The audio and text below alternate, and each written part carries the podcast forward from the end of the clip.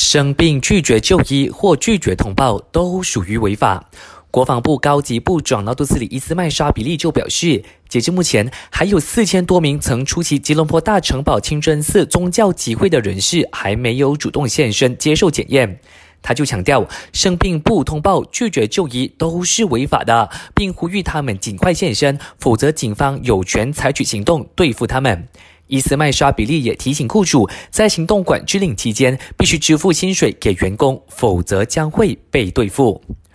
我国第三波撤侨行动即将开跑，伊斯麦沙比利就说，后天也就是二十二号，我国将把二十三名滞留在伊朗，还有九十四名人在意大利的大马人带回国。他们抵达国门之后，必须自我隔离十四天。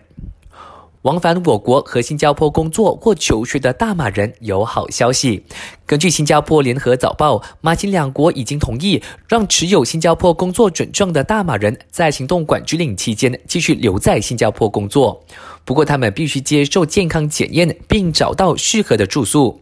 我国驻新加坡最高专员署建议，那些还没有找到临时住处的大马人，马上和最高专员署联系，获得援助还有咨询。我是嘉俊，感谢收听。